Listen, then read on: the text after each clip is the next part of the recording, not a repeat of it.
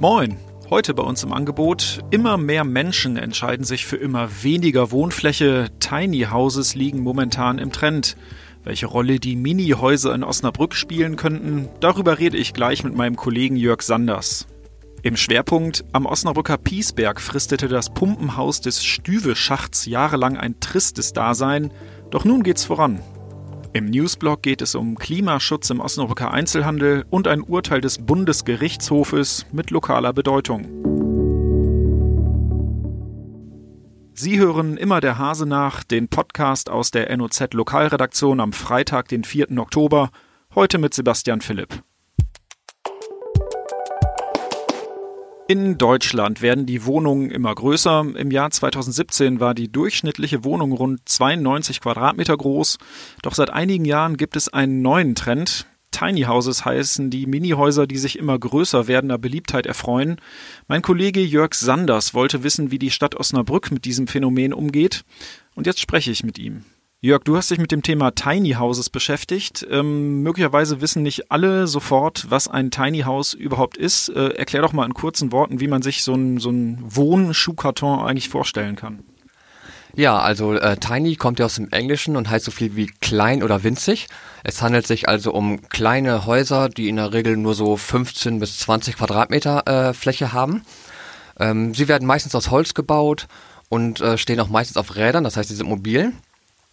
Und äh, trotz der Größe verfügen sie aber eigentlich äh, über alles, was man so braucht. Also in der Regel ist eine Küche drin mit, mit äh, Herd und Kühlschrank und ein Bad ist drin mit äh, Dusche und Waschmaschine.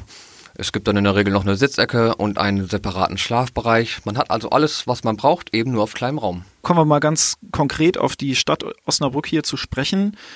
Gibt es denn Tiny Häuser hier in der Stadt überhaupt oder überhaupt Möglichkeiten, ein Tiny House hier irgendwo hinzustellen? Weil einfach an den Straßenrand geht ja, glaube ich, eher nicht. Nein, das geht nicht. Ähm, Anfang des Jahres äh, hatten die Grünen hier in die Politik einen Antrag eingebracht, in den Rat.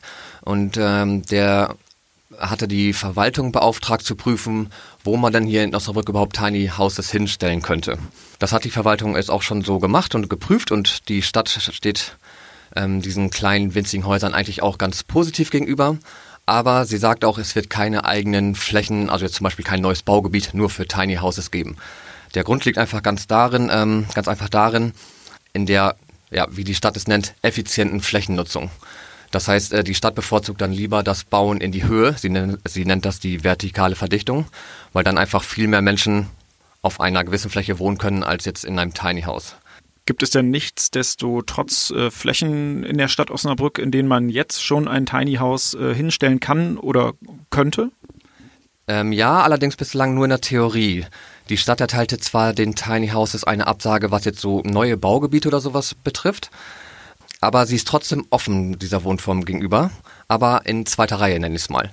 Sprich, die Stadt sagt, es gibt 1500 unbebaute Grundstücke in der Stadt und äh, sie sagt, hm, hier und da könnte man sicherlich ein Tiny House hinstellen, da gibt es Potenzial, dafür sind wir offen.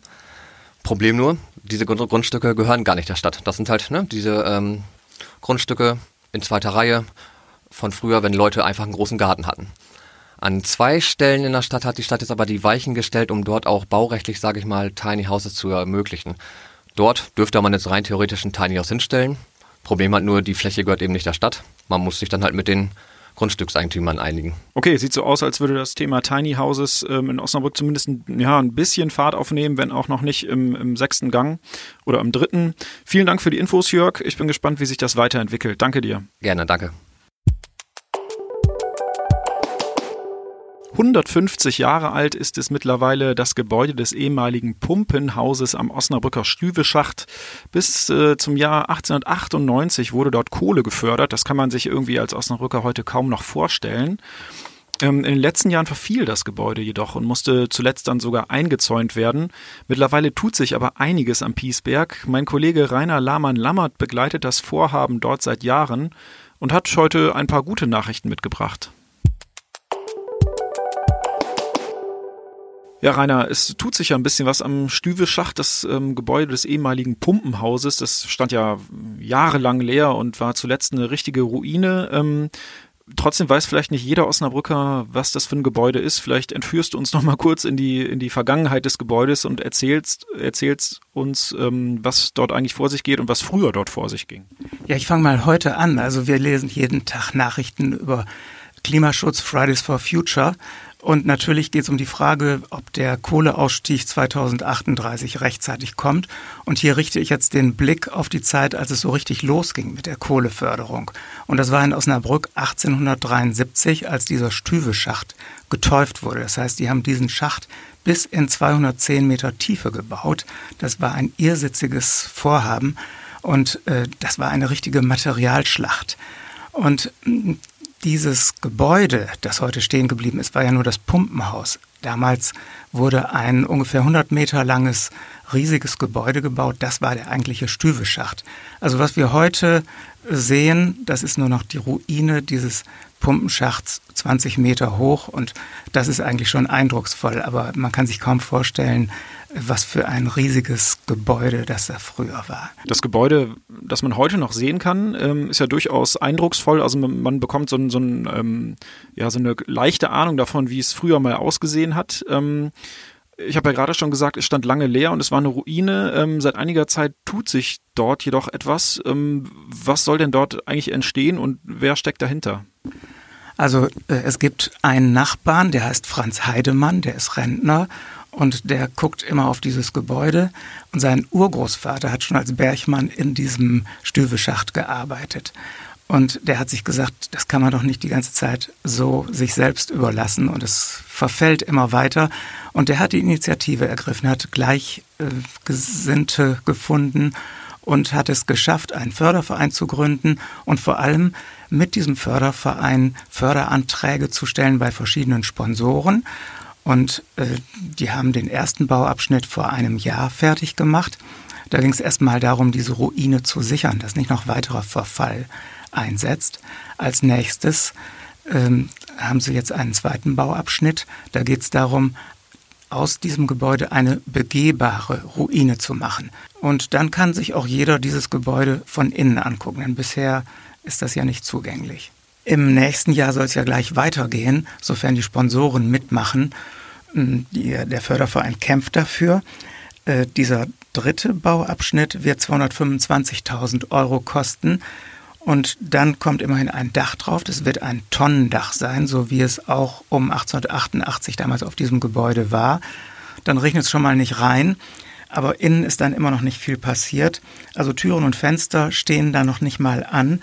Aber man kann das Gebäude verschließen, erstmal noch mit Gittern und es soll dann peu à peu weitergehen.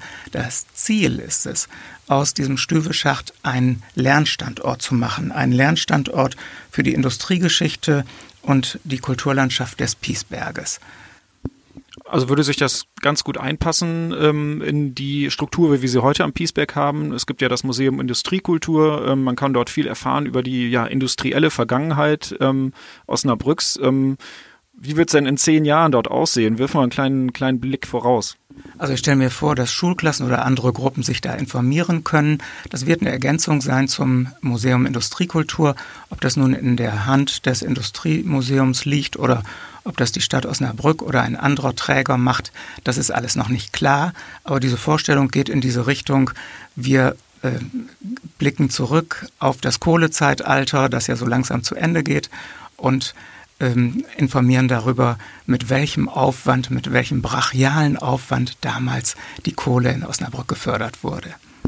Passt ja irgendwie eigentlich so ganz gut in die momentane Zeit. Ähm, vielen Dank, Rainer, für die Infos. Äh, du wirst es sicherlich weiter beobachten. Danke dir. Gern geschehen.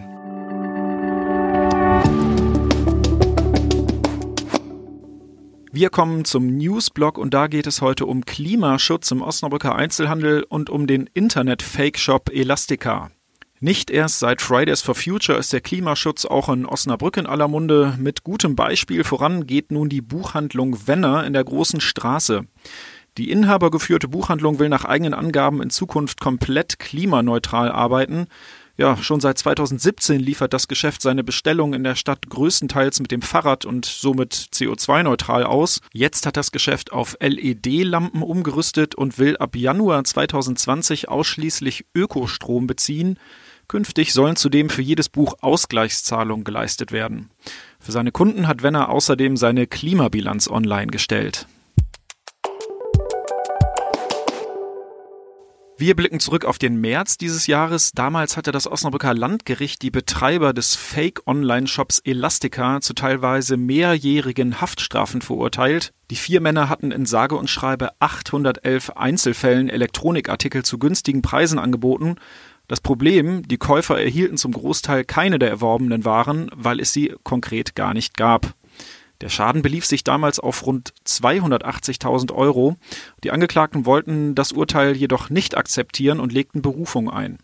Jetzt entschied der Bundesgerichtshof, das Urteil des Landgerichts Osnabrück ist in Ordnung. Die Männer müssen daher ihre Strafen nun antreten. Das war's für heute von Immer der Hase nach. Ich hoffe, Sie konnten etwas mitnehmen. Wir hören uns am Montag wieder.